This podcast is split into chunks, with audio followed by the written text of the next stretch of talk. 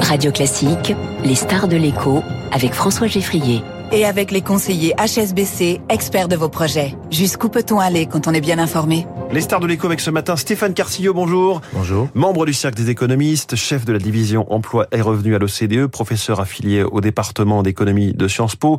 Vous êtes l'auteur euh, du livre Les discriminations au travail aux presses de Sciences Po. Bienvenue sur Radio Classique. Est-ce que cette réforme des retraites, qui nous obsède, hein, en tout cas qui occupe l'État, euh, l'espace médiatique, est-ce qu'elle a encore une utilité quand on voit tous les aménagements toutes les concessions qui ont été euh, apposées Moi, je crois qu'elle est vraiment très très nécessaire, euh, tant du point de vue euh, financier euh, que du point de vue euh, de l'emploi. Euh, dans son état actuel. Hein. Même dans son état actuel et de, de, de, la, de la richesse par habitant. Donc il y a eu effectivement un certain nombre de, concessions ou d'aménagements qui ont été faits pour pour traiter les situations particulières et notamment des personnes qui ont commencé à travailler très tôt et c'est très, je pense, juste de, de prévoir ces mesures. Malgré tout, je pense que les différentes mesures de d'aménagement euh, réduisent euh, le gain financier de cette réforme d'environ 40%. Oui. Donc on était sur 17-18 milliards d'économies générées par cette réforme, mais avec euh, voilà, 6-7 milliards de, de, de, dépenses sociales, en tout cas de cadeaux ou de, de, de, mesures de justice. Et finalement, euh, on va un petit peu basculer dans le rouge avec quelques centaines de millions qui ont été ajoutés. Voilà, exactement. Mais on va quand même être très proche euh, de, du besoin de financement à l'horizon de de 2030 qui est euh, d'environ 13 milliards. Ouais. Euh, donc de ce point de vue purement financier, je pense que c'est c'est important pour sauvegarder euh, les pensions de demain, leur niveau. Euh, mais c'est aussi très très important parce que la mesure d'âge qui passe de, de, de, de, 62 à 64 ans est à la fois très symbolique mais très importante pour euh, coordonner euh, sur le marché du travail les différents acteurs, les entreprises, les salariés. c'est un âge focal euh, Ce que vous nous dites, c'est que l'âge de 64 ans, c'est un horizon, et quand l'horizon se décale, tout le monde est incité. Voilà. De fait, il y a une sorte de mouvement un petit peu d'inertie, de, de, je sais pas comment dire, de troupeau, qui fait qu'on va vers un peu plus de, de, travail un peu plus tard. Exactement. Les entreprises, euh, c'est facile pour les entreprises d'anticiper que les personnes vont rester en emploi plus longtemps, et donc euh, elles sont aussi incitées à les former. Euh, et pour les salariés aussi, c'est un, c'est un point extrêmement important. On sait que ces réformes des retraites sont le, le, le principal levier pour augmenter le taux d'emploi oui. euh, des seniors. C'est, c'est vraiment ça qui guide. Et ce qu'on a vu ces dernières euh, décennies, le taux d'emploi des seniors reste plus faible en France qu'ailleurs parce que l'âge de départ est plus faible encore en France qu'ailleurs. Mais mmh. il a, il a augmenté à la faveur des différentes réformes, le nombre d'annuités, mais aussi euh, l'augmentation de l'âge de 60 à 62 ans. Donc vous vous réfutez le fait que si on décalage, euh, si on décale l'âge de départ, on met simplement des, des seniors au chômage. Si on décale euh, l'âge de départ, le premier effet, c'est de maintenir plus longtemps euh, les personnes en emploi. C'est la majorité des personnes vont rester en emploi. Mmh. Il y a une minorité de personnes qui évidemment vont avoir des difficultés pour rester en emploi. C'est pour ça que toutes les mesures d'accompagnement de l'emploi des seniors sont extrêmement importantes. L'effet essentiel, c'est le maintien en emploi euh, euh, des seniors. Ça, ça favorise en fait euh, leur revenu, le maintien de leur revenu élevé. élevé. Ils mmh. continuent à, à, produire. Ça augmente le PIB par tête. C'est un élément extrêmement important quand on compare, par exemple, la, la France avec l'Allemagne ou, ou, les pays euh, nordiques. On a décroché, oui. On a décroché. Et une des raisons, c'est qu'on n'a pas assez de personnes en emploi, notamment euh, parmi les seniors. Et en plus, contrairement à ce qu'on pense, ça a tendance aussi à favoriser l'emploi des jeunes. Oui, c'est important parce que ça, c'est vraiment une idée largement répandue qui paraît être du bon sens au départ. On se dit si on met, si les si les seniors ne prennent pas leur retraite, forcément, ça empêche, ça bloque l'entrée du marché du travail pour les jeunes. Oui, parce que de manière spontanée, on a tendance à se dire qu'il y a un nombre fixe d'emplois et qu'on se le partage un peu comme un gâteau. C'est le fameux gâteau, hein, avec l'histoire des 35 heures aussi. Ouais, donc ça, ça marche pas du tout en économie. ça, l'économie fonctionne pas du tout comme ça. Euh, il y a, euh, on l'a, d'ailleurs, on l'a observé euh, à la faveur des réformes dans dans le passé, dans d'autres mmh. pays. Euh, on a vu que lorsque euh, on augmentait l'âge de départ, euh, on voyait une augmentation du taux d'emploi des seniors et du taux d'emploi des jeunes. Les jeunes et les seniors, en fait, sont euh, des, des, compléments plus que des substituts dans l'entreprise. N'ont pas les mêmes compétences, surtout dans un contexte de changement technologique. N'ont pas la même expérience. Typiquement, on imagine que quelqu'un qui prend sa retraite actuellement, 62, 63 ans, il n'est pas remplacé au même poste par un jeune qui sort d'école. Exactement. C'est pas les mêmes postes qui vont être créés pour les jeunes et ou qui vont être détruits lorsque les lorsque les, les seniors partent à la retraite. Et donc euh, et donc il n'y a pas ce, ce, ce, phénomène de vase communicant aussi facile qu'on qu'on pourrait euh, qu'on pourrait l'imaginer. Que pensez-vous des différentes propositions, Stéphane Carcillo, autour de l'emploi des seniors précisément, puisque c'est l'un des sujets un petit peu angle mort ou sur lequel le gouvernement n'a pas apporté de réponse évidente sur ces sur ces inquiétudes?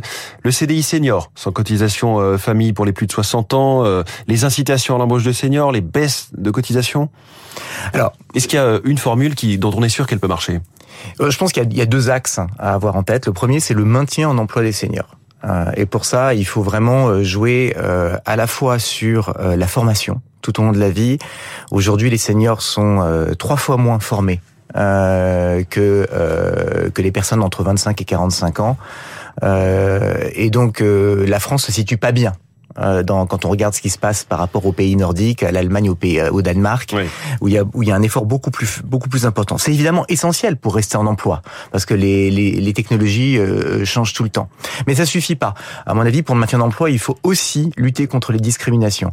Je dirais, les discriminations à la compte des seniors, c'est une réalité. Hein, quand on fait des audits, quand on fait des audits un peu euh, sur des sur des sur des CV, vous savez, on envoie des CV avec les mêmes compétences, les mêmes mmh. expériences dans le métier euh, euh, d'une personne fictive qui a 30 ans et d'une personne fictive euh, qui a 49 ans ou 50 ans, on voit très très bien euh, des différences sur les chances d'être contacté par l'employeur. Comment lutter Alors, je, je pense euh, d'abord qu'il faut euh, vraiment qu'il y ait euh, des mesures de transparence sur les pratiques des entreprises. En, en... Donc là, vous validez l'index senior Complètement. Je pense qu'il y a un sujet d'information. Mmh. Il faut que les pratiques des entreprises soient transparentes. Est-ce qu'il faut des incitations sur le côté financier, les cotisations, les, les primes à l'embauche Je pense qu'il faut qu'il y ait un dialogue social dans l'entreprise et qu'il y ait un index pour publier l'information. Ça, c'est vraiment très très bien. je ne suis pas du tout convaincu que euh, les aides euh, financières sur pour l'ensemble des seniors en emploi euh, sont très efficaces parce qu'on sait que ces subventions ou, ou, ou, ces aides, ces réductions de cotisations, elles peuvent avoir des effets d'aubaine massifs si elles sont pas ciblées sur les personnes qui ont vraiment un problème d'accès à l'emploi. Donc par exemple le, le CDI senior pour toutes les personnes au-delà de 60 ans, je pense que ça peut poser des problèmes à la fois d'aubaine énorme parce que les entreprises vont les percevoir alors qu'elles en avaient pas besoin pour pas mal de, de seniors dans, qui ne posent pas, qui n'ont pas particulièrement de problèmes dans leur dans leur dans leur entreprise. Et puis euh, euh, et puis je pense que ça va aussi créer des effets de bord avec des personnes. Si on a 56 ans, on sera pas embauché. Bah oui, exactement. Donc 57 euh, ans, on va avoir moins de chance parce qu'on n'a pas 60 ans. Donc ça, c'est franchement les économistes n'aiment pas trop ça et pour de bonnes raisons. En revanche, aider les personnes qui euh, qui qui sont au chômage et qui ont 60 ans et qui veulent retrouver un emploi. Ça, c'est une bonne chose. Il y a deux stratégies pour le faire. Soit effectivement avoir une subvention à l'embauche à ce moment-là, donc on recible cette aide sur les chômeurs. Soit prévoir pour les euh, les demandeurs d'emploi de 60 ans ou plus, même d'ailleurs de 55 ans ou plus, qui reprennent un job moins bien payé que le job qu'ils avaient précédemment. Et c'est souvent le cas parce qu'ils doivent changer d'industrie, doivent changer de secteur, euh, et donc leur donner un complément de salaire plutôt que continuer à leur verser la location chômage. Mmh. Euh, euh, S'ils retrouvent un job, ça aussi c'est une autre piste. Mmh. Donc cibler ces aides sur ceux qui ont un risque de rester euh, au chômage. Le chômage des seniors, c'est moins fréquent que le chômage des jeunes, c'est même moins fréquent que le chômage en général pour le reste de la population, c'est 6% contre 7,2%, mais c'est un chômage de longue durée. Donc ceux qui tombent, il faut vraiment les aider à, à en sortir de manière très active. Stéphane Cartier, il nous reste moins d'une minute pour parler du chômage. Vous êtes expert de, cette question. Ce chômage qui est à 7,2% en France, on est sur un point bas euh, sur une trentaine d'années. Est-ce que vous, vous, pensez qu'on peut encore descendre? Et est-ce que vous vous expliquez surtout ce niveau-là? Alors, il y a des tensions du marché du travail euh, un peu partout euh, dans les pays de l'OCDE, euh, assez fortes. En France, en France, ce qui est frappant, c'est qu'on a encore un taux de chômage de, de 7, 7, 2, 7, 2%, alors que dans d'autres pays, on est plutôt déjà tout en bas à 3%, 3, 4%. Mais chez nous, c'est bien. Alors, je pense que le taux de chômage va pouvoir continuer à baisser euh, en France à la faveur d'un certain nombre de réformes, euh, notamment la réforme de l'assurance chômage, qui, dans des conditions bonnes euh, de croissance et de tension du marché, va pousse les gens à chercher un emploi un peu plus rapidement et va permettre d'accélérer euh, euh, la sortie vers l'emploi. Donc, dès lors que euh, l'économie continue à fonctionner à peu près euh, à peu près normalement, si je puis dire, sans crise majeure, je pense que on a toutes les chances de de, de, de voir le chômage continuer à, à baisser tendanciellement, peut-être moins fort que l'année dernière, mmh. mais tendanciellement sur le cours de l'année pour l'année prochaine. Stéphane Carcillo, merci beaucoup. Membre du cercle des économistes, chef de la division emploi et revenus à l'OCDE, prof affilié au département d'économie de Sciences Po et donc auteur des discriminations au travail. Vous nous en avez parlé, vous nous avez dit un mot dans cette interview. Merci beaucoup et bonne journée. Il est 7h23, vous êtes sur Radio Classique, la politique à suivre.